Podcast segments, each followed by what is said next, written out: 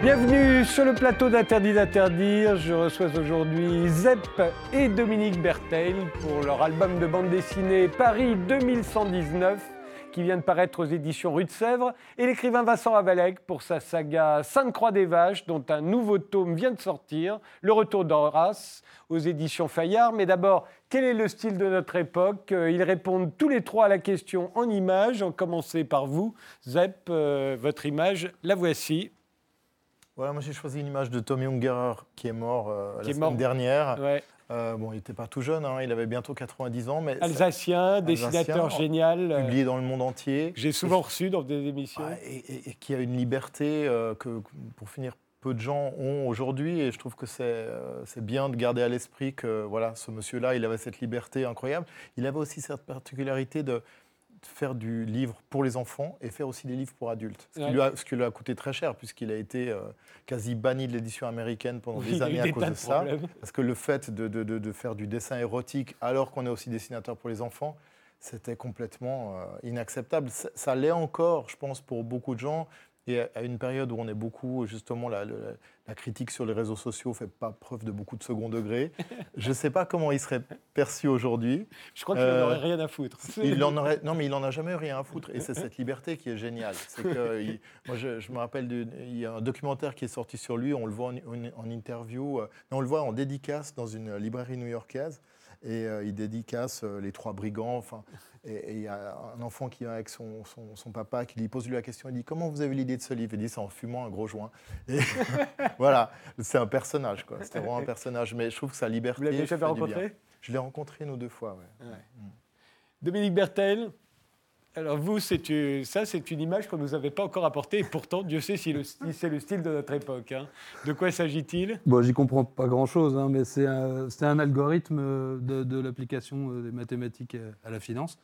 Et en fait, j'a- j'avais vu ça en, en allant chez un copain qui avait fait son mémoire sur les mathématiques financières, et j'avais trouvé ça assez magnifique, déjà juste d'un point de vue pictural. Je trouvais ça très beau. Et lui aussi était d'accord, il dit ah, c'est beau. hein, Et puis, et puis à la réflexion, je trouve que c'est peut-être un peu, un peu la beauté du diable. Parce que c'est euh, un algorithme qui sert à pouvoir faire des. des- Enfin, ça, ça en est qu'un exemple, hein, il y en a plein Il y en d'autres. a plein d'autres, oui. Voilà, mais à faire des transactions, euh, à faire 1000 transactions à la seconde, pouvoir euh, faire euh, spéculer sur la, la patate ou la banane et faire s'effondrer des États. et sans l'accord de l'homme, en fait. Tout va trop vite pour que l'homme. Oui, bon, enfin, c'est bien un homme qui l'a écrit. hein, C'est un homme qui l'a écrit, mais après, c'est appliqué par une intelligence. Enfin, c'est un, robot, en fait, qui prend cette décision-là. Et donc, euh, voilà, ça me faisait penser que peut-être. Souvent, en science-fiction, on fantasme sur l'idée que peut-être un jour, il y aura la guerre contre les robots. Et puis là, je me dis, bah, peut-être en fait qu'on l'a déjà perdu avant même d'avoir eu le temps de l'apercevoir. Parce que si déjà le robot peut prendre des décisions financières, elle peut aussi prendre des décisions militaires avec les drones, quoi. Que maintenant, les drones ont le droit de frapper sans passer par l'accord. euh, C'est Terminator. euh, Humain. C'est. euh, voilà, ça. D'un point de vue civique aussi, la, la- la reconnaissance euh, faciale qui va décider, en, comme en Chine, si on est un bon citoyen ou pas. Ça fait beaucoup de terrain, je trouve, où le robot, euh, le robot euh, En tout cas, gagne, euh, voilà, gagne on- du a- terrain. et voilà. On n'arrête pas de parler des algorithmes, mais en voilà un. C'est vrai qu'on ne les voit pas euh, souvent euh, sous leur vrai jour. Ils sont beaux, hein, réalité. pourtant. hein, mais, C'est comme ça. Vincent Ravalec, euh, le style de notre époque, pour vous, euh, le voici. J'ai l'impression que c'est adapté à votre roman, hein, là. Alors, le, pas exactement le style, mais euh, disons, je pense que cette image, elle, euh, elle résume bien quelque chose qui est euh, au- cœur, disons, de ce qu'on vit, c'est que il y, y a un gap qui est énorme aujourd'hui entre des gens qui vivent encore bon, d'une certaine manière et d'autres qui sont en train de construire des fusées. Euh, Il y a cette image de la réalité virtuelle, je trouve, qui est assez iconique, pas du 21e siècle, mais à Alors, il faut avis, voir qui- que celui qui est assis Ouais, à gauche il est- a il un en casque de réalité virtuelle sur le visage. Il a un casque de réalité virtuelle. euh, cette, euh, cette forme de casque de réalité virtuelle va disparaître, mais à mon avis, elle restera iconique de ce moment du, du début du 21e siècle, comme l'a été le Minitel, par exemple. Et, euh, et, ce, ce- gap, pour moi, est vraiment quelque chose de, qui, qui- est vraiment substantiel à l'époque et qui est vraiment au, cœur de ce qu'on va devoir résoudre. Euh, Je veux dire, le continent africain, la technologie moderne. Comment on va réussir en fait à réconcilier une mémoire qui est une mémoire archaïque, qui est la mémoire qui nous habite tous, avec justement cette technologie, les algorithmes, les robots qui arrivent, l'intelligence artificielle. Enfin, j'ai l'impression qu'il y a une espèce de court-circuit. quoi. Que, Je pensais que c'était aussi celui dont vous traitez dans votre roman, Alors- où, où le gap dont vous parlez, c'est plutôt entre la ville et la campagne. Alors, et- et- et, j'a- j'allais et- venir, et eux sont des hommes de la campagne. Tout à fait, j'allais y venir. Je pense qu'en plus, ce côté nature, vraiment nature profonde, qui est là poussé à l'extrême avec l'Afrique, et euh, le côté haute technologie, monde urbain, monde complètement euh, aussi désincarné euh, qu'on connaît ici, est évidemment présent dans, la photo. Mais je pense que pour moi, ça mêle un peu tout ça. Quoi. Eh ben, on va aller dans le monde urbain du futur, à Paris, en 2119.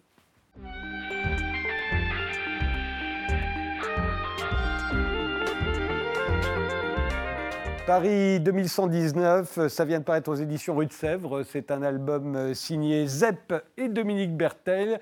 Zep, euh, vous êtes l'auteur de Titeuf, dont le, le tome 15 est sorti en 2017. Euh, Là, on en est loin. hein. Il s'agit d'un récit d'anticipation que vous avez écrit et storyboardé. Il est dessiné par, euh, par Dominique. Euh, vous auriez pu le dessiner, ça fait 5 ans à peu près maintenant que vous êtes passé au style réaliste.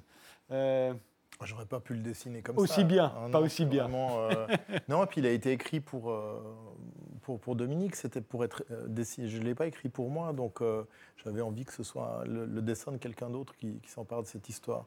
Et il fallait à la fois un dessin classique, comme est celui de, de Dominique, mais avec euh, une modernité, une élégance qui fait que on, on est dans quelque chose. On peut imaginer qu'on est dans 100 ans, même si on ne sait pas ce que ce sera dans 100 ans, mais c'est pas si différent de- d'aujourd'hui. Dominique. Bertel, euh, il dit que c'est pour vous qu'il l'a écrit. On va voir euh, une planche tout de suite. Euh, euh, il est très précis dans ses indications. Il est storyboardé, c'est-à-dire qu'il vous a fait carrément des croquis pour que vous le dessiniez Bah, ensuite. bah ouais, euh, Zep me l'a montré euh, donc en, en- en petit cahier avec euh, voilà tout, tout, tout dessiné et très bien dessiné, très bien mis en scène.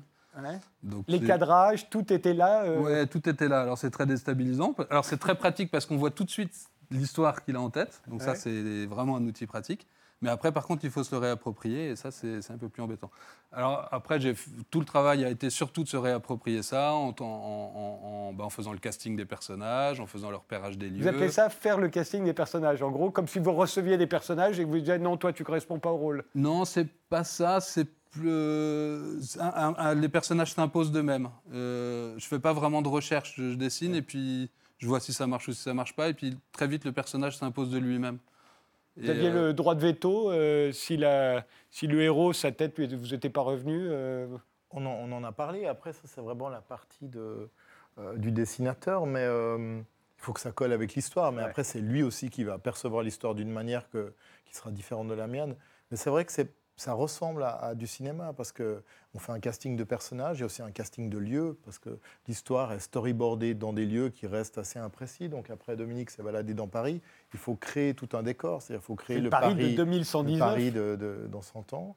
Et puis, il faut décider de, voilà, des costumes, des, des- des- des gueules des personnages. Bah, les costumes, c'est facile, comme euh, de toute façon, nos costumes ne changent plus. euh, vous imaginez que dans 2119, on s'habillera comme aujourd'hui, Ouais, vu qu'on s'habille déjà comme il y a 25 ans. Un mélange, voilà, il y aura peut-être des tissus intelligents qui se laveront tout seuls, je sais pas. Ouais, et 28. Mais, mais par exemple, le, la- le personnage féminin, Chloé, euh, est apparu dans l'histoire presque comme, comme, comme la star américaine. C'est-à-dire que euh, Dominique l'a cherché pendant des mois et des mois. Donc il avançait sur l'album, mais toutes les scènes euh, avec Chloé n'étaient pas dessinées. Il les gardait pour la fin parce qu'il avait une idée très précise. Donc voilà, on attendait tous euh, de, de- de voir ce personnage La qui est arrivé à la belle. fin. quoi. On a Elle est assez belle. toutes, toutes les scènes Alors- avec elle ont été faites à la fin. La- L'histoire euh, part de, de l'idée qu'au XXe siècle, il y a eu la démocratisation des transports.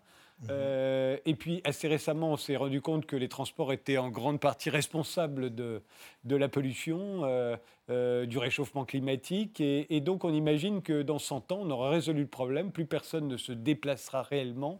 On va pratiquer la téléportation. Et on le voit là, il y a une cabine qui sert à se déplacer.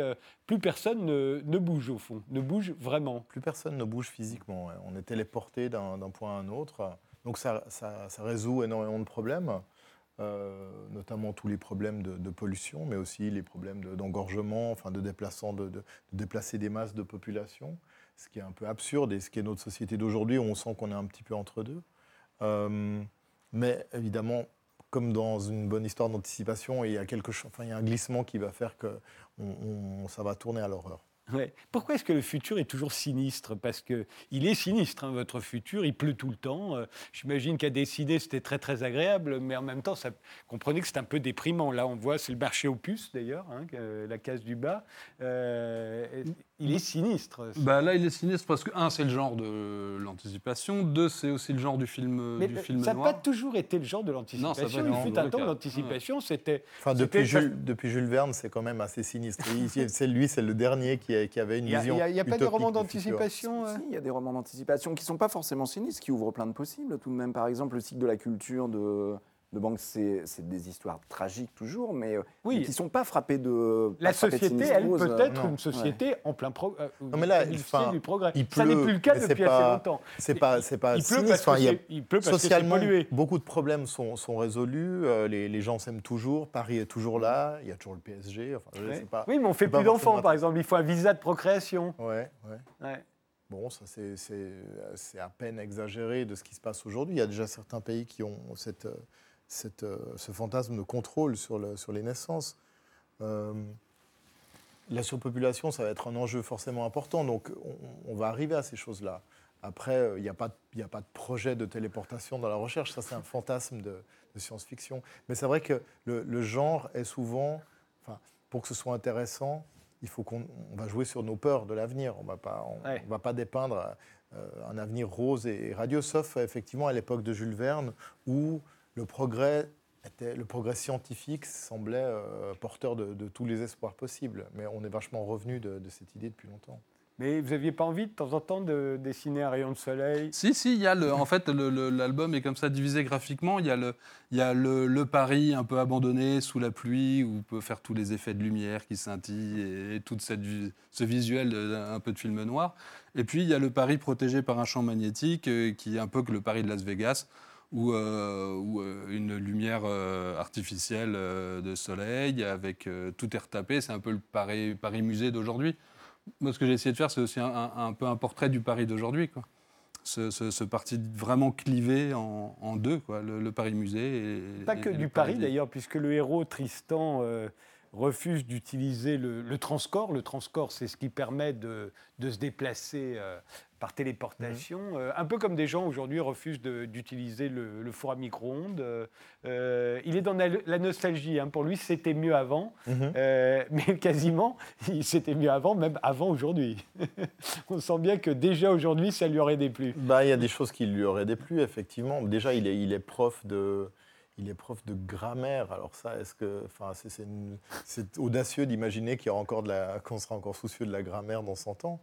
Euh, il est intéressé par, les, par les objets, par les choses physiques, par le livre en papier. Il a envie de toucher les gens. Il n'a pas envie de se déplacer. Il n'a pas envie d'être dématérialisé. Ce qui effectivement euh, peut sembler euh, aussi ridicule que, que quelqu'un qui refuserait d'utiliser un micro-ondes, mais il s'avère que les, les gens qui, qui disent ça aujourd'hui, on se rend compte qu'ils n'ont pas tort, qu'on qu'on a, qu'on a bouffé énormément de saloperies euh, en utilisant cette technologie parce qu'on n'a pas le recul. Mais c'est très marrant comme euh, la nostalgie, euh, qui était réactionnaire et qui est encore accusée aujourd'hui d'être Mhm, mhm. réactionnaire, peut devenir subversive. Là, on est à une époque où elle sera subversive. Ouais, ça, c'est- c'est mais là, on est à un croisement. On ne sait pas encore très bien. Est-ce que c'est totalement ringard de dire que c'était mieux avant ou est-ce que c'est subversif? Il y a souvent ce, point-là dans, des héros de fiction. Ils ont un côté, alors on peut dire réac, mais enfin, c'est juste qu'ils sont inquiets, qu'ils avalent pas tout ce qu'on leur propose. Euh, ils, ont un pas, ils font un pas de côté, puis ils, se- ils se méfient. Lui, plus, c'est plus que ça, et c'est vraiment une forme de nostalgie. Il est attaché au- à l'odeur du métro, il regrette euh, euh, quand les rues de Paris étaient bondées, ce qui est pas beaucoup Ouais. de monde regretterait ça, je pense. Et, et d'ailleurs, il, il continue de voyager en métro alors qu'il n'y a plus personne Il n'y quasiment. a plus personne, à part, à part quelques nostalgiques. Enfin, il prend encore l'Eurostar. Ouais, ouais. Bon, ça, le- l'Eurostar est devenu vraiment très glauque, parce qu'on peut imaginer que si on, on- on se déplace... Mais il, il a cette idée que le voyage, la durée du voyage est importante dans le voyage. Ça fait partie du voyage. Aller d'un point A à un point B, si on y va en 30 Oui, secondes... aujourd'hui, on voyage plus, on se déplace. Voilà. Mais alors là, avec la téléportation, ce sera encore pire. Voilà, vous pouvez être à l'autre bout du monde en, en temps, enfin, en une seconde. Mais lui pense que effectivement, bah, le temps qu'on va mettre pour aller à cet endroit, c'est déjà, les vacances, c'est déjà le voyage. Ça a une importance dans, dans cette histoire. Il y a, y y cette idée-là aussi dans Sainte-Croix-des-Vaches dont on va parler tout de- juste après, c'est euh, où il y a justement entre le moment où la nostalgie euh, était ringarde et où elle devient subversive. Ouais, Il y a ça ouais. chez vous aussi. Oui, oui, oui, bah oui, oui, absolument, parce que bah, il y, a- il y a cette, euh, euh, enfin, je ne sais pas comment vous le ressentez, mais il y a tout de même cette stupeur aujourd'hui qui est, qui est, qui est- enfin, qu'est-ce qu'on fait, qu'est-ce qu'on va devenir, qu'est-ce qu'on, qu'est-ce qu'on va arriver à imaginer, et donc on est forcément dans cette, euh, Dans cette hésitation. dans cette hésitation, dans cette ambivalence. euh, euh, moi, je suis pas du tout convaincu qu'hier c'était mieux. Je pense pas du tout. Je- mais je pense que c'est important de. de je, je suis pas tout à fait d'a- d'accord avec vous sur le coup de l'anticipation. Je pense que le récit est important. Quoi. Sans récit, rien n'existerait. Quoi. On est des gens du récit. On a besoin d'un récit collectif. On a besoin d'un récit individuel. Et, et je trouve que nous, alors c'est pas du tout pour faire du politiquement correct, ou, euh, mais je pense que les écrivains, tous les artistes, le, fait qu'on arrive à imaginer des choses qui soient pas que noires, quoi, ça me semble important aussi. En tout cas, pour moi, qui suis, euh, pour mon petit confort personnel, je préfère me projeter. Alors, Dieu sait que je suis capable d'écrire des histoires noires, hein, j'en ai écrit plein, mais je trouve que c'est bien aussi de temps en temps de se dire waouh, il y a un petit, euh, petit truc euh, quelque part qu'on pourrait au moins imaginer. Quoi. Un truc réjouissant. Voilà. Non, non, mais c'est pas le noir. Là, il a montré la pire. Ah, ah bon, d'accord. Non, non, Non, c'est pas que noir. Je suis d'accord. Enfin, c'est une euh, époque sinistre, Ouais. on va dire. C'est une époque qui. Enfin, c'est c'est la peur qui est. c'est- très marrant d'ailleurs parce qu'il y a. il y a, euh, bon, on, on va y revenir parce qu'avant d'arriver au point positif, il y a, il y a l'idée qu'on est envahi par les clones, les, les clones numériques, par les copies. En fait, c'est-à-dire qu'un peu comme sur Twitter, on ne sait pas à qui on parle. Les gens euh, peuvent s'appeler Che Guevara et on sait que c'est pas Che Guevara.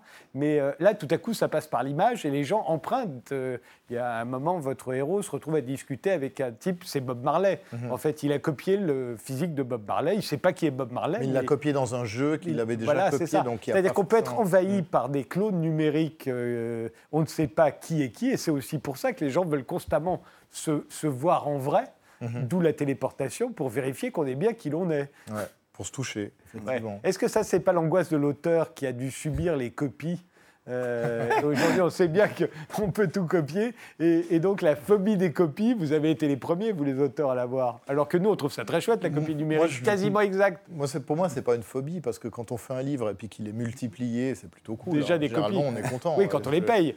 Bien sûr. ouais. D'ailleurs, sur les exemplaires en anglais, on dit des copies. Donc, ouais, Ouais. c'est, euh, c'est, c'est agréable d'avoir des copies. Non, mais c'est aussi euh, euh, euh, ce, côté peut-être réac aussi du personnage, de dire. euh, euh, pour moi, c'est, de, de- de garder une conscience de ce qui s'est passé avant. Donc, euh, il est dans une société où on copie des copies de copies de copies. Et effectivement, ça le désespère de dire qu'il parle avec un mec qui, prétend être Bob Marley et qui ne sait même pas qui est Bob Marley.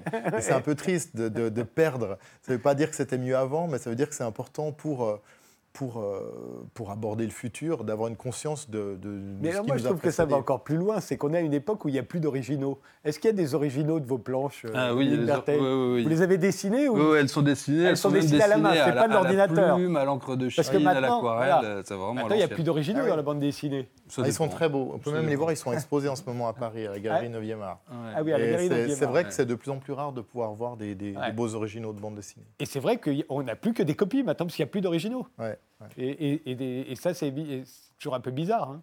Ouais, ouais, ouais. En même temps, on fait du livre, c'est destiné à être publié, donc l'original, ça reste quelque chose qui, est, euh, Alors, qui pourrait être anecdotique. votre, votre héros, Tristan, euh, il a cette réflexion que j'ai trouvée très étrange. Il dit si tout est accessible, le bonheur disparaît. Mhm. Et, euh, et j'avais envie de vous dire pourquoi?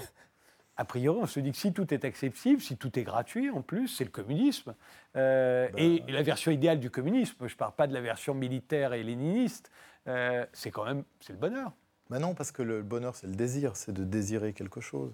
Non, le bonheur, le désir, c'est le est- désir, mais le, bonheur, c'est la satisfaction du désir. Ah, moi, je crois pas. Je crois que le bonheur, c'est d'attendre quelque chose et, et de sentir qu'on est en train de s'en approcher. Et souvent, quand on l'obtient, le, le- le- le bonheur. Vous faites partie euh, de ça ceux qui pensent que le vrai bonheur, c'est quand on monte les escaliers avec la dame. C'est pas quand on Non, est avec la dame. non, mais parce qu'on on monte les escaliers avec la dame, mais on va aller avec la dame aussi. Ouais. Mais si la dame, elle est là tout le temps, euh, je pense que le bonheur, il s'amenuise un peu. ouais. Est-ce que vous en pensez, Vincent Ramallet Moi, je pense que c'est un peu une espèce de truc, euh, un petit équilibre à trouver entre les deux, quoi. Mais euh, juste le désir, Moi, ça me va pas. Ah ben, que Trop- le désir, trop ça marche d'accessibilité, pas. Parce peut-être. qu'on ne peut pas tenir une, une société en leur disant espérer, espérer, ça n'arrivera jamais. C'est c'est- c'est la, la religion, par exemple. On Ouais. dit il, il va arriver, mais il n'arrive pas. Au bout d'un moment, ça, le truc retombe.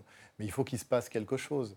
Mais je pense que si tout est accessible à tout le monde, en- n'importe quand, ben, Vous êtes d'accord, Dominique? Bah oui, c'est pour moi c'est comme la philosophie, c'est le, c'est le- c'est la quête de la vérité qui, qui est intéressante. Si on l'a, bah, ça devient du dogme religieux, ça n'a plus grand intérêt.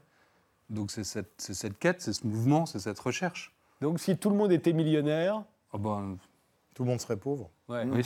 Ouais, c'est- ouais, donc il suffit pas d'être millionnaire, encore faut-il que les autres restent pauvres. Sinon, c'est pas drôle. c'est ça la morale. Euh, votre société. C'est bien pour ça que ceux qui le, ceux qui le sont s'arrangent pour que les autres ne le deviennent pas. hein. Le- votre euh, société, donc euh, Paris en 2119, euh, ça, ça ressemble à un système totalitaire hein, quand même. Tout est très fliqué, il y a des drones, euh, il y a des milices. euh, il y a des milices et il n'y a pas de policiers réellement d'ailleurs. Euh, c'est parce que votre père était policier Vous voulez pas euh, dire du Alors, mal des policiers Non, ça, ça, c'est vraiment euh, Dominique qui s'est emparé du, du- du truc et qui a fait des. D'ailleurs, c'est des miliciennes. Il y a un des petit drapeau miliciennes, quand en même, plus. Il y a un petit drapeau, il y a un petit logo des, des, Ouais, ouais, des- c'est des vrai que- impôts. euh, qui- Mais on peut se dire que ce sont des militaires, ce ne sont pas des policiers. Ouais, Je me suis ouais. demandé si Zeb n'avait pas un problème à dire du mal des policiers. On- est tellement nombreux à en dire Oh. déjà que. Non, mais c'est un, c'est un cliché de dire du mal de- des flics. Mais euh, non, ben, on est déjà on est dans cette société d'ultra contrôle. Sauf que on, est dans, dans la société imaginée par Orwell. Sauf qu'on est tous contents de, de mettre toutes nos données disponibles à tout le monde tout le temps. C'est nous qui surveillons tout le monde en plus. Il n'y a pas de Big Brother. Enfin, surveiller, bah, C'est toujours marrant de voir entendre les gens qui se- qui, qui s'offusquent du fait qu'on qu'on prenne leurs données, mais si vous êtes dans le bus, tout le monde hurle. Tout, enfin, on peut suivre la vie intime de moins trois personnes dans, dans, un- dans une rame de métro. Donc il n'y a pas tel, le rapport à l'intimité, il a vachement changé. Et, euh, et j'ai l'impression que pour la, la génération qui arrive maintenant, ce sera, ce sera acquis, ça, ce sera acté. C'est-à-dire, euh, il n'y aura pas de gêne. Nous, on est encore horrifiés quand on voit nos enfants publier certaines photos d'eux-mêmes euh, en disant Mais tu- attention, cette photo, elle va rester, tu vas vivre avec. Je pense que. Oui, tout parce qu'ils s'en disent que les autres aussi ont mis la même. Exactement. donc, euh, Et de- d'avoir une photo de soi en slip qui ressort 40 ans après. Je Mm. suis pas sûr que ce soit quelque chose qui, qui les perturbe. Ça nous Et, et perturbe, j'ai nous. l'impression qu'ils se filment beaucoup plus en train de- d'avoir des rapports sexuels que nous ne le faisions à leur époque. Ne serait-ce que parce qu'on avait moins Bah, de on caméras. avait moins de caméras, oui. C'est que pour moins facile. C'est la seule chose qui nous en empêchait en fait, ça va peut-être faire un renouveau aussi dans la pornographie, je sais pas. vraisemblablement. Euh, dès l'instant où on connaît les acteurs, déjà, ça, ça Mhm. change tout. et euh, euh, votre fascination pour les arbres aussi, déjà dans The End, euh, qui- Bon, dans The End, c'était le thème central de l'histoire. qui Ouais. était une, une histoire euh, réaliste que vous Mhm. avez dessinée, celle-ci. Mais là, on voit bien que ça, ça revient. hein. C'est-à-dire l'idée que les arbres, au fond, nous, les humains, nous avons la mobilité, mais les arbres ont l'avantage de communiquer entre eux, Mhm. d'être reliés entre eux. Parce Ouais, qu'au fond, ouais. nous aussi, on communique. Mais eux, ils n'ont pas besoin de parler. Bah, nous, on est reliés entre nous de manière artificielle. Euh, si on nous enlève nos, nos outils de communication sur lesquels on n'a absolument aucun contrôle, moi, On je ne sais pas comment ça marche. Il restera quand même la, la parole. Oui, oui, mais il faut être quand même Les assez gestes. proche. Il faut, il faut pouvoir se, se voir. Les arbres communiquent, maintenant on le sait, c'est quelque chose qui a été euh, euh, validé scientifiquement. On sait qu'ils peuvent communiquer euh, à très très longue distance, envoyer des, des- des signaux. Et puis bon, ils ont le temps pour eux que nous, on n'a pas. Un arbre, il vit Mm. des décennies, des siècles, des millénaires. Donc euh, il, n'a pas d'autre choix que s'adapter à, à son environnement et il peut se transformer pour s'adapter à son environnement. Et je pense que c'est quelque chose qui, qui- qui était le thème central de Diane, qui là transparaît, enfin qui ressort juste dans une séquence parce que j'ai écrit cette histoire pendant que je travaillais sur l'autre livre. Et euh, Donc Je pense peu l'autre livre qui a débordé. c'est l'autre livre qui a débordé sur celui-là, mais, mais j'aime bien l'idée que l'homme, euh, euh, oui, pour moi, il y a aussi un, un- un- un salut disons, de l'homme, en tout cas un espoir à faire alliance avec la nature. Ça doit être un peu son- reposant de dessiner un bel arbre, un saule pleureur comme ça, après avoir dessiné euh, toutes ces, ces rames de métro Ah, c'est- pourries. c'est super agréable. En plus, c'est un saule pleureur qui est chez moi en Normandie. Ah oui, il existe Donc, vraiment. Ouais, ouais, donc oui, c'est très agréable. Et ce que j'aimais bien dans, dans, dans- dans cette histoire, c'est qu'il y a deux saules comme ça. Il y en a un, enfin, mis en scène. hein. Il y en a un à Londres et, et- et un à Paris. Celui de Paris, on le connaît tous, c'est celui qui est, qui est au bout Au- de l'île. à la pointe de l'île Voilà. de la Cité. Voilà. Il et- est très ancien. d'ailleurs. et, ouais, et, et c'est comme un peu des- une espèce extraterrestre, enfin qui est là en l'occurrence très terrestre, mais comme une espèce de dinosaure où il y a, il y a deux, deux spécimens de cette espèce, un dans chaque ville, qui sont un peu les deux vieux sages euh, de la ville. Et, et je, je les trouve assez beaux, ils étaient assez bien, assez intéressants. Dernière chose sur cet album, euh, il y est fait allusion à un film peu connu qui s'intitule Voyage à deux, un film de Stanley Donen avec Audrey Hepburn et Albert Finet, qui vient d'ailleurs de nous quitter, Albert Finet, euh, on le voit ici à droite. euh, et, et vos héros sont très nostalgiques de ce, de ce film, ils ne cessent de le regarder en boucle. Pourquoi ce film? Pourquoi est-ce que ce film, tout à coup... euh, Bah, c'est, euh, c'est- c'est- j'ai, j'ai rajouté ça parce que c'est un film que j'aime beaucoup. Et je- il, il fallait un film romantique euh, et, qui, et qui voyage à travers le temps. Euh, Voyage à deux, c'est ça. C'est, tout à, à la et puis, même ils se époque. déplacent vraiment, eux. Voilà, ils se déplacent vraiment, sauf qu'ils se déplacent pas parce qu'ils sont tout le temps dans les années 60 et, et chaque période de leur vie est, euh, est illustrée par un, un couturier différent. Donc Alors, en c'est fait, ça qui ils est drôle pour pas moi en fait, dans, ce film. Dans, et- dans ce film, c'est que pour voir que leur- ils changent d'époque, enfin parce que c'est l'histoire d'un couple, euh, c'est que les voitures changent de- Voilà. du mari et ses tenues à elle changent. Voilà. Et, et on se dit ce film ne serait plus possible aujourd'hui parce que ça fait à peu près 25 ans que nos tenues ne changent plus et que nos voitures non plus. Ouais, ou alors il n'y a plus que nos téléphones par- portables et nos ordinateurs qui nous permettent de nous situer chronologiquement dans les Oui, oui. films. Ouais, c'est c'est vrai. Ouais, notre position marche comme ça maintenant. oui, il faudrait qu'ils changent d'ordinateur et là on dira là, Ouais. Là, on a le il y a. 5 ans avant Mhm. ça. Et donc il fallait une scène avec une voiture, et là il y a plein de scènes avec des voitures. Et, enfin là, je trouvais que c'était le film idéal. Qui... Et puis c'est un film que j'aime beaucoup regarder. Vous l'avez vu, Vincent Non, Arnaud je ne l'ai pas vu, je trouve l'affiche formidable. ouais. Ouais, Stanley Très étrange, c'est assez unique hein, comme exemple de film. Paris euh, 2119, euh, un album euh, signé Zepp et Dominique Bertel qui vient de paraître aux éditions Rue de Sèvres.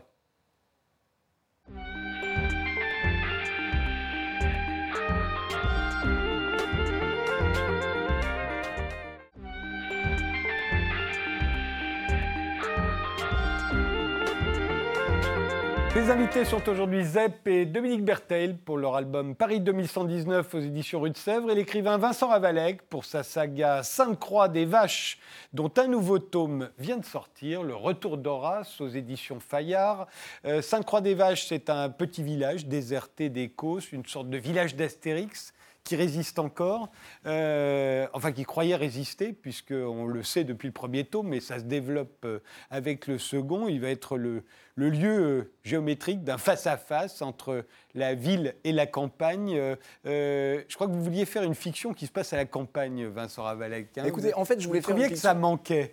Bah, ce qui se passe, c'est que moi j'ai écrit beaucoup de livres qui étaient urbains. Moi je suis parisien, j'ai écrit Un des... pur moment de rock'n'roll, pur quand la voilà, racaille. euh. On ne pouvait pas faire plus urbain, je veux dire, avec des histoires de toxico, des histoires de voitures, des histoires de tout, quoi. Enfin, tout, tout ce qu'on peut, euh, quand on respire l'air de Paris, quoi, re- re- ressentir comme ça. Il se trouve qu'avec le temps, je me... maintenant je partage ma vie entre le sud-ouest, où j'ai une maison dans les Landes, dans un tout petit village qui n'est pas exactement Sainte-Croix-les-Vaches, mais qui a un peu le même genre de problématique. C'est un village qui est il n'y a plus de jeunes. Quand je suis arrivé, il devait y avoir, je sais pas, 350 personnes qui encore euh, présentes. Là, il y en a peut-être 200. et, euh, l'auberge a fait, enfin, l'auberge est encore euh, ouverte, mais il y, en avait trois quand je suis arrivé, il n'y en a plus qu'une. Il n'y a plus d'épicerie. Enfin, c'est un, village qui se, délite. Il n'y a, plus de futur. Et puis, je suis toujours à Paris, donc je passe mon temps dans le TGV. Et vraiment, ce, gap là dont je parlais tout à l'heure est vraiment quelque chose que je ressens physiquement. En fait, je pense qu'il y, a- vraiment quelque chose là qui se joue, qui est au-delà même de ce qu'on peut penser, qui est vraiment quelque chose de, substantiel à nous. On est en train de faire une espèce d'accélération dans le de, ce qu'est l'homme, enfin en, quelques siècles là, et qui a priori dans ce qu'annonce la science va continuer à, à croître, je veux dire, de manière de plus en plus intense. Et, euh, et je trouvais ça intéressant de réunir dans un théâtre ces, deux problématiques. hein. Euh, donc, comme j'aime beaucoup les Cévennes, tout ce coin-là, euh, j'ai essayé de trouver un endroit qui soit. j'ai, créé euh, Sainte-Croix-les-Vaches n'existe pas en vrai, mais j'ai fait un espèce de mix. Pour moi, c'est le village idéal, quoi. Un vieux village en pierre. Il y a à la fois un peu de montagne, il y a, il y a des c'est un- Mais en même temps, c'est assez drôle ce que vous dites parce que le, du temps où les, les- les paysans représentaient la- les deux tiers de la population française, il y avait relativement peu de films sur les paysans. Il y avait Marcel Pagnol, euh, euh, c'était quasiment tout. Il y avait Farbic, je me souviens, un documentaire, un docu-fiction génial. Depuis qu'il représente plus que 2% de la population, vous avez remarqué, il y a des films tout le temps sur les paysans. tout le temps. Alors, Les films français sur les paysans, ça n'arrête pas. Je ne dis pas que ce soit le cas dans la littérature. hein. Dans la ah oui, parce que moins le- répandu. Mais dans les cinémas, Alors, il y a eu un très bon film l'année dernière. mais il y en a euh, tout le temps. Vous regardez euh, tout le temps, tout le temps. Tout Ah le bon? Temps. Ah ouais, alors, c'est très alors bizarre. là, je suis peur, je suis peut-être moins. en revanche, pas dans la littérature. Mais Là, il y en a moins. Ouais, dans la littérature. j'ai- Alors qu'il y a j'ai- toujours eu une littérature, il y a eu toujours des romans campagnards. oui, oui, oui, absolument. ouais. Et c'est vrai que ça a un peu alors, disparu. il, il me semblait justement que le, alors, le- que le- vous me coupez un peu l'herbe sous le pied, Frédéric, parce qu'il me semblait que justement le, la- la- moi ce, qui, ce que je trouvais mm, enfin, intéressant dans le projet là, c'était de, de remettre le paysan euh, à l'intérieur d'une fiction, de le remettre comme, euh, comme personnage de fiction et avec des possibles de personnages de fiction. C'est-à-dire Ben, qu'il n'était en pas cantonné. littérature, c'est le cas. Euh, dans le cinéma, si, si ça devient demain, une- on l'imagine plus en série télé, à vrai dire, Ouais. qu'en cinéma, mais, mais en série télé, ce serait peut-être original. là. Oui, enfin les bon, séries télé, c'est plutôt de- dans la ville. De, de toute façon, moi, ce qui me semblait, ce qui me semblait, ce que j'ai voulu faire, c'est que là, l'originalité de mes personnages, c'est qu'ils sont, c'est pas vraiment des paysans, c'est des paysans, mais ils ont été obligés de se positionner différemment. En gros, pour euh, Ils résistent. Ils résistent. ils- ils C'est un petit village où il n'y a, plus rien, c'est une zone blanche, 100 km autour, il n'y a même pas de gendarmes. il Y a, et bon, il y a un concours de circonstances qui fait que ce village qui va mourir, en fait, a l'opportunité de se défendre en devenant bah, des, des voyous. Je veux dire, ils vont. Ils vont Venant des producteurs de cannabis. il y a- ils, font, oh, ils font de la production de cannabis, mais ils font aussi d'autres trucs. Enfin, et donc, il se crée une espèce d'économie parallèle comme ça. Et puis, en fait, un jour, il y a le, la, la République se rappelle à eux, puisqu'il y a une. je- quand je l'ai écrit, c'était juste après le, le- le- le grand essor du, du mouvement de Macron. Donc, il y a deux députés qui sont parachutés de nulle part, qui viennent et qui vont se faire élire dans, dans cette. Et donc, il va y avoir une confrontation entre deux jeunes femmes qui arrivent de Paris, qui sont des pures, pures bobottes. Et puis, ces types qui sont. Il n'y a plus une seule femme, évidemment, dans le village qui vont les regarder comme ça et qui ont toute cette économie parallèle, qui, qui ont créé, qui sont à la fois, ils font encore un peu de sorcellerie, ils cultivent du cannabis, enfin ils ont tout un monde qui est un monde clos, exactement comme un, un espèce de village d'Astérix. Il y a eu des grands précédents, on pense à Quelques messieurs trop tranquilles. Exactement, ça, c'est un film que vous aimez ouais. beaucoup, Fantasia chez les Ploucs. Fantasia chez les à ploucs. l'époque, Ouais. dans les années 60-70, quand on montrait les paysans, c'était eux les idiots et c'était les gens de la ville, les hippies, euh, Ouais. les, les- les affranchis qui étaient les gens malins. Là, on a l'impression que c'est le Ah contraire. ben là, c'est le contraire. C'est les paysans qui sont les vrais malins et, Et- les gens de la ville et- sont et- des abrutis. Ou en tout cas des que- candides. Ouais, Des parce que les, les- les deux filles qui arrivent pensent qu'elles ont évidemment la science infuse, pensent qu'elles manipulent. C'est un peu ces pauvres petzouilles et tout ça, alors qu'en fait, c'est complètement l'inverse. Elles pensent par exemple qu'il n'y a pas de portable, ils sont reliés à des trucs satellites, enfin, je veux dire, ils ont le top de la technologie. Et donc, il y y a tout ce. Ce que je voulais faire, en fait, c'est vraiment un espèce de théâtre, euh, un théâtre moderne, mais qui se passe dans une zone qui ne l'est a priori pas, quoi. euh, dans une zone déserte où il n'y a rien. Et, euh, Mais Et- j'ai l'impression que ce qui vous intéresse, Vincent Ravalec, en tant qu'auteur, euh, et depuis quasiment vos premiers livres, en tout cas depuis Le Cantique de la Racaille, c'est le sentiment de toute puissance qui s'empare des individus, et y compris les individus minuscules. hein. Il ne suffit pas d'être député ou, ou président de la République pour avoir un sentiment de toute puissance. Tous vos héros, à un moment ou à un autre, sont traversés par ce sentiment de Bah, toute puissance. et c'est le début du bullshit, d'ailleurs. Oui, hein, mais puisque le bullshit, c'est quand même un truc très important, et dans ce roman, et dans les précédents. Je trouve que c'est ce qui est à la fois pathétique et assez charmant chez l'être humain. Enfin, je veux dire, c'est quand, quand, quand on en regarde le, le- comment dire, le, le hiatus qu'il y a entre notre petitesse et le- comment dire, justement cette impression qui peut nous traverser, qui est, qui est franchement purement ridicule, quoi. Euh, Qu'à un moment donné, on puisse avoir ne serait-ce qu'une comment dire, qu'une qu'une action possible sur le cours des choses. Enfin, je, je- je- moi, je m'intéresse beaucoup à l'astrophysique. Quand vous regardez en fait le- le- la- l'immensité que nous décrit la science aujourd'hui, et je, je veux dire la- la- notre ridicule euh, pré- présence au monde, quoi. Et, et quand un personnage justement est saisi de ça, c'est aussi magnifique parce que c'est ça qui fait les héros, quoi. Je veux dire, même si c'est un Et héros. c'est ça qui fait rire aussi. C'est c'est ça qui fait C'est les héros. Je, je veux dire, il y a un moment donné, enfin moi le premier, je veux dire, si on ne prend pas la lance et puis qu'on part pas à l'assaut en se disant ah ouais, je peux y arriver et puis j'ai j'ai le pouvoir de le faire. Bon, évidemment, il se passe rien. Et puis c'est- aussi une, euh, enfin comment dire, une source de cocasserie, de, de, de- de burlesque. Euh, bon, ça c'est c'est vrai que c'est ce que j'aime bien. La, Euh. la toute-puissance, ça vous intéresse, euh, Zep Euh, Je ne sais pas s'il y a de la toute-puissance chez les enfants comme Titeuf, par exemple. Ah bah oui, bien sûr. Ouais. Ouais, c'est clair. Et c'est ce qui donne ce côté ridicule, justement. C'est- C'est l'importance qu'on se donne et le, le- le gap entre l'importance qu'on se donne et l'importance réelle qu'on a. Mais c'est tellement charmant en même temps. Quoi. Je, veux dire, je pense que si on n'avait pas ça, enfin, c'est aussi ça. On qui- serait qui- insupportable, oui. Non, c'est pas qu'on serait insupportable, mais je pense que c'est le. C'est notre nature humaine, non? Ouais, c'est notre nature humaine, et puis c'est ça aussi qui fait qu'on avance, que, enfin bon. Oui, enfin, on avance dans vos romans, en général, le, le réveil est toujours assez dur. hein. Le réveil est Après le moment de assez dur, oui. toute-puissance, le bullshit qui l'accompagne. c'est peut-être parce que justement, je, je suis pas millionnaire. Moi, je suis pas. Je, je vois les choses un petit peu toujours par le petit bout de la lorgnette, et finalement, bon bah, effectivement, on retombe sur ses fesses, et puis euh, parce que c'est c'est un peu notre lot, quoi. hein. Alors, ce qui est Est-ce très que ça drôle, donne des idées aux habitants d'autres villages du sud-ouest? Alors là, sujet touchy. sujet touchy, je veux dire, je, je préfère ne pas. Mais par contre, je- je- j'espère, j'espère que ça va donner des idées. Moi, je, moi, je suis convaincu vraiment que, ce que je disais tout à l'heure, qu'on est vraiment des êtres de fiction, quoi. Que c'est, pas la réalité qui nous domine, c'est la fiction qui, qui fait qu'on domine la réalité. Je veux dire, c'est- et, et le fait d'inventer comme ça de, de la fiction et de remettre, alors, je ne savais pas, enfin, j'avais pas percuté qu'il y avait autant de films de cinéma qui parlaient des paysans, mais là, de, pour, moi, il y avait vraiment aussi ce but-là que le monde paysan devienne autre chose, pas juste des petzouilles, pas juste les mecs qui sont sur son tracteur. Parce qu'il se trouve que je connais aussi le monde paysan, que j'ai aucune légitimité pour en parler. hein. Moi, je suis un pur urbain, mais comme je fais de la réalité virtuelle, euh, depuis deux ans, je fais aussi des films pour le monde agricole. Chose, ça s'est trouvé de manière concomitante, c'était un hasard. Donc, je connais un peu mieux maintenant le monde agricole. Et c'est, euh, euh, d'une part, ils sont extrêmement techno. C'est-à-dire que vous vous pointez, par exemple, le GPS, les agriculteurs l'utilisent depuis 20 ans. Je regarde, mais euh, c'est, il y, a- y y plein de, je ne sais pas si vous avez été dans des fermes modernes, c'est hallucinant. Quoi. Je veux dire, la vache arrive, elle est, on arrive à prendre sa température quand on la, on la traite, elle est très automatiquement. Elle est cajolée, elle va dans la gauche si jamais elle a, elle a 38,5 au lieu d'avoir 38,4. Enfin, je, je y a- il y a- et, et c'est- et on, est face tout de même à des, euh, à, à des gens qui sont plus le petzouille d'avant, qui parlait dans sa barbe, qui était avec sa vache. Donc, euh, je, ce qui est c'était- d'autant plus drôle dans Sainte-Croix-des-Vaches, c'est que vous avez affaire à des paysans qui n'ont absolument aucun intérêt à ce qu'on vienne chez eux, puisqu'ils se livrent à des activités euh, illégales. Et ils profitent, euh, comme vous l'avez dit, de la désertification, le fait qu'il n'y a plus de service public, qu'il n'y a plus de police, qu'il n'y a plus de gendarmerie. Euh, et puis tout à coup, ils s'intéressent, ils deviennent le centre du monde. Bah là, C'est-à-dire qu'à la c'est- suite de ces deux députés du mouvement En Avant, dans le deuxième tome, c'est carrément la femme du président, puis le président qui et le président lui-même qui vient. C'est-à-dire Voilà. qu'ils ont. C'est le contraire de ce qu'ils voulaient. Ouais, moi, ça me- c'est- enfin, je, je cite d'ailleurs la phrase de Salvatore Dali, vous savez, qui, qui disait si c'était Perpignan était le centre du monde ou un truc comme ça. Mais là, c'est vraiment c'est ce La gare de Pépi- la Ouais, de Perpignan. gare de Perpignan. Là, ce- cet endroit que rien ne prédestine à ça, je dirais vraiment, il n'y a, aucune raison que. Et puis d'un seul coup, il va y avoir une espèce de focus dessus qui va en- encore s'accélérer dans le tome 3. Et, et finalement, ce, ce- ce gars qui est le maire de ce village, qui est, qui est un espèce de soprano rural, hein, on va dire, se retrouve à la fin du deuxième tome, euh, euh, coopté par le président pour devenir, euh, euh, pas ministre, mais que un, un espèce de, de, de, de, de- de- de conseiller spécial. Et c'est, enfin, je, je trouve que ça me permettait de condenser vraiment tout un théâtre moderne euh, de manière intéressante en le situant là. Quoi. le, le monde paysan vous a jamais inspiré, euh, Zep? Non, enfin, pour le dessiner, oui, mais euh, situer une histoire là-bas, non, je l'ai encore jamais fait. Ça va Ouais. m'arriver quand j'aurai une maison dans le sud-ouest, je pense. Vous-même étant, vous êtes suisse, euh, Suisse, il y a- mais vous c'est pas, des que- c'est pas paysans. que de la campagne. Non, mais enfin, vous en avez aussi, Dominique, euh, non?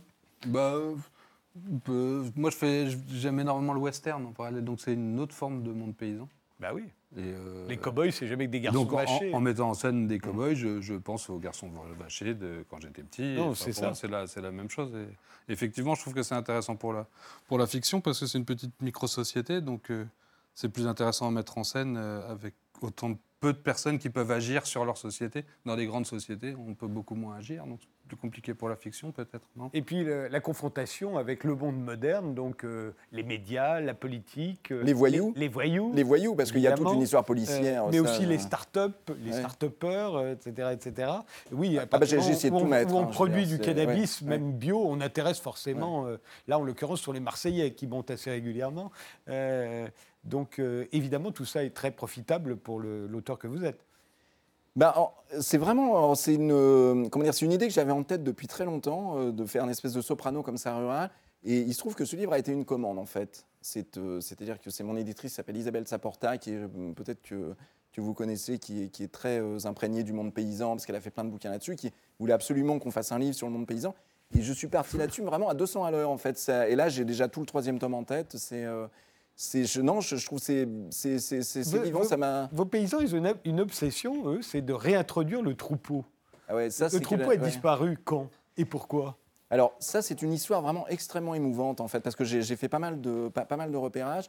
Euh, j'ai- a pas que rencontré- dans la bande dessinée qu'on fait Ouais, des repérages. J'ai rencontré pas mal de gens, dont quelqu'un qui s'appelle euh, Monsieur Valadier, qui est, qui est vraiment un type extraordinaire et qui, euh, est- qui, qui- qui, en fait qui est une grande figure de, de l'Aubrac. Et c'est lui qui a, euh, fait que l'Aubrac a eu un renouveau et tout ça. Et lui, il m'a raconté quand il était petit, en fait, il a, déjà, il parlait occitan. Et il a vu l'arrivée du tracteur. Et en fait, l'arrivée du tracteur dans les années 50-60 a totalement modifié je veux dire, l'écosystème paysan. C'est-à-dire qu'il y a On eu. n'a plus besoin des bœufs. Et, on n'a pas eu, et, et donc les bœufs étaient la fierté de l'Aubrac. Il y avait des, des troupeaux, on venait acheter des bœufs de l'Aubrac, mais de partout, des Camarguais, de Normandie. Enfin, il, y a- il y avait vraiment une fierté du troupeau. Et je pense que quand on n'est pas éleveur, ça, c'est quelque chose qu'on ne peut pas comprendre. Il y a un rapport au troupeau. Moi, il m'a raconté une anecdote que je mets dans le premier tome. C'est son, son grand-père, en fait, quand il, au moment de mourir, il a demandé qu'on le mette dans sa chambre, à la, à la fenêtre, sur son lit. Qu'on rassemble le troupeau dans la cour de la ferme et qu'on s'en aille. Il est mort. C'est, rien, rien- que d'en parler, enfin, c'est, quelque chose qui me, touche beaucoup. Et il y a ça, justement, dans ce film formidable qui est sorti l'année dernière, qui s'appelle Petit Paysan. Je ne sais pas si vous l'avez vu, il y a ce, garçon, et c'est, une histoire vraie, j'ai, rencontré le réalisateur qui est, très sympa, euh, et qui a un rapport avec ses vaches. Euh, et ça, je crois que c'est, vraiment quelque chose de, particulier que moi, en tout cas, en tant qu'urbain, je ne pouvais pas ni éprouver ni même concevoir. Quoi. Et c'est ça aussi que je raconte là-dedans. Et leur obsession, en fait, le troupeau a disparu. Ils ont retrouvé du sperme congelé, alors par tout un truc que j'explique dans le livre, qui est en possession d'un Écossais qui en demande une fortune. Et il reste un petit peu de sperme congelé de ce qui a été l'étalon du, troupeau. Et donc, tout leur objectif, c'est de faire revenir ce sperme pour faire renaître le troupeau. Parce qu'il en veut beaucoup d'argent. hein, Il en veut beaucoup d'argent et donc c'est pour ça que ça s'appelle le retour d'Horace. Horace étant le taureau, euh, le sûr, taureau qui, dont, qui l'origine. va, Le, le monde euh, est mu euh, dans tous vos romans, Vincent Ravalec, mais particulièrement dans celui-ci, par un unique critère qui est la rentabilité. Mais alors, comment expliquez-vous que, de ce fait, on n'ait pas encore légalisé le cannabis Ah mais Et attendez, qu'on refuse même d'en discuter là- là- dans là- un pays comme la non, France attendez, là vous me lancez sur un sujet, c'est même honteux. Moi, depuis que je suis petit, on me raconte que le cannabis est mauvais, que ceci, c'est cela. Maintenant que ça commence à être légalisé, vous voyez des gros groupes. Ah ben non, en fait, c'est euh, euh, c'est très bon, c'est euh, Oui, enfin, anti-inflammatoire et tout ça. Et je veux dire, vous avez des groupes comme Pernod Ricard et tout qui sont en train de, fa- de, de se, de, pencher sur la question. Mais tout le monde se penche sur la question. Oui. On dirait que l'État français refuse absolument tout. Alors tous Oh, nos écoute- voisins le font. Écoutez, c'est ce que je dis dans le livre, c'est ce que dit la députée. Elle dit c'est un non-sujet. On sait très bien qu'on légalise pas le cannabis parce que les personnes âgées euh, vont criser, quoi. Je veux dire, mais Ah, vous pensez que c'est pour ça? Et que ce sont elles qui votent? Je pense qu'aujourd'hui, enfin, Maintenant, les personnes âgées ont toutes eu 20 ans dans les années 60, 70 et elles ont toutes fumé. euh, à, vrai dire, là, je ne suis pas assez euh, féru ni en sociologie ni en, ni en politique pour vous faire une réponse euh, pertinente.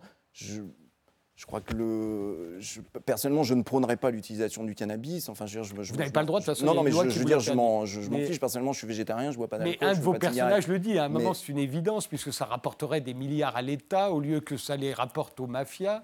Euh, Bah, c'est ce que- Ça éviterait de coûter de l'argent pour que les policiers Ouais, ouais. aillent euh, mettre fin à des trafics auxquels ils sont incapables de mettre frein. Ouais. Parce que de toute façon, c'est la guerre contre le trafic est une- un échec total. On se dit pourquoi que, voilà, La logique de la rentabilité voudrait qu'on arrête Bah, c'est- de toute façon, on y vient. hein. Je veux dire, là, il y a des. euh, co- comment dire, le, le- je crois que c'est le, le fondateur de PayPal. Là, il a investi euh, dans, dans, le, dans des, Oui, oui, des bien usines sûr. de cannabis au Canada. Je veux dire, ça devient une industrie. euh.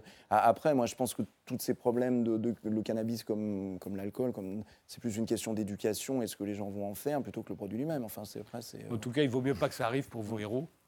Non, mais c'est pour le troisième tome. C'est pour le troisième tome. Justement, ils vont être. euh, le, le troisième tome tourne un petit peu autour de ça. Donc euh, le deuxième, en attendant, vient de sortir chez Fayard. euh, le retour d'Horace, euh, c'est le titre de la saga, c'est Sainte-Croix, les vaches. c'est le, le nom de ce village. Et le troisième, ce sera La fin des haricots. Ah bah logique, évidemment.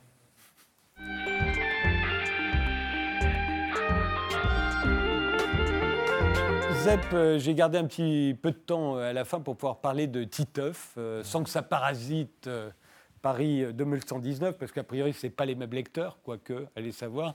On, aurait peut-être toujours. Titeuf, euh, que vous avez créé en 1992, hein, ça fait plus Mhm. d'un quart de siècle maintenant, euh, un héros qui a absolument bouleversé, euh, à mes yeux en tout cas, la bande dessinée pour enfants. Et on a vu récemment euh, Bolsonaro, euh, le nouveau président du Brésil, pendant sa campagne présidentielle, s'est attaqué au, au guide du zizi sexuel dont vous êtes l'auteur, euh, avec votre femme, je crois d'ailleurs.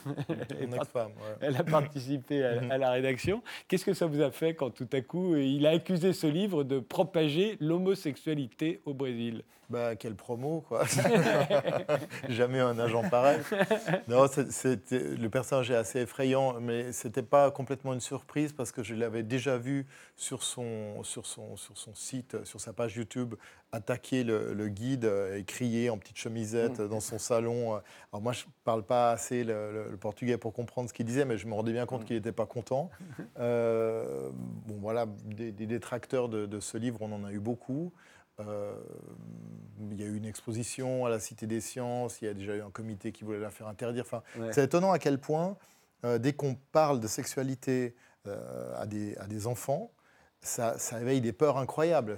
Enfin, on en parlait tout à l'heure avec Ungerer. Hein. Lui, ça lui a. Ça, Tommy Ungerer, oui. c'est à partir du moment où on met ces deux sujets ensemble, tout de suite, ça éveille les. les, les, c'est d'ailleurs très marrant parce que vous, pour moi, votre carrière euh, et la carrière de Titeuf est un malentendu au départ. Je crois savoir que vous pensiez faire un premier album en 1992, mhm.